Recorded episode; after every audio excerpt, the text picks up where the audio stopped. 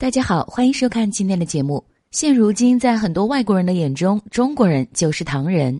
这种认知主要和我国封建时代的唐朝有关。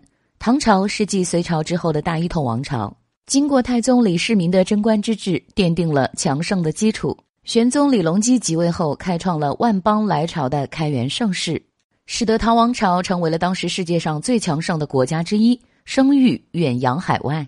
可是，正享受着盛世的唐玄宗做梦也没有想到，在王朝繁华盛世的外表下，隐藏着各种危机。之后爆发的那场空前绝后的叛乱，居然是自己最信任的心腹安禄山发起的。唐朝初期，边境地区的对外贸易频繁。但是因为生活环境不同，语言不通，成了那些商人买卖交易的最大障碍。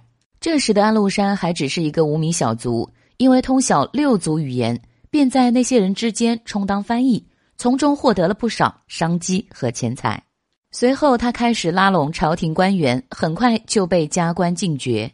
在叛乱前期，安禄山已经是三个地区的节度使。唐朝时期的节度使权力极大，掌管着地方上的军事。民生和财政，他就是在这样的环境下，野心不断膨胀，终于在公元七百五十五年，联合史思明一起发动了安史之乱。之后藩镇割据、宦官专权，导致了唐王朝的国力日渐衰弱。最后朱温篡唐，王朝灭亡。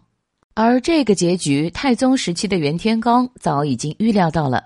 他曾说过：“唐要灭亡，除非猪能上树。”有人认为这头猪说的是朱温，还有人认为是安禄山，因为安禄山长得十分吃肥。可当时的太宗皇帝听到后，只是将他当成了一个笑话。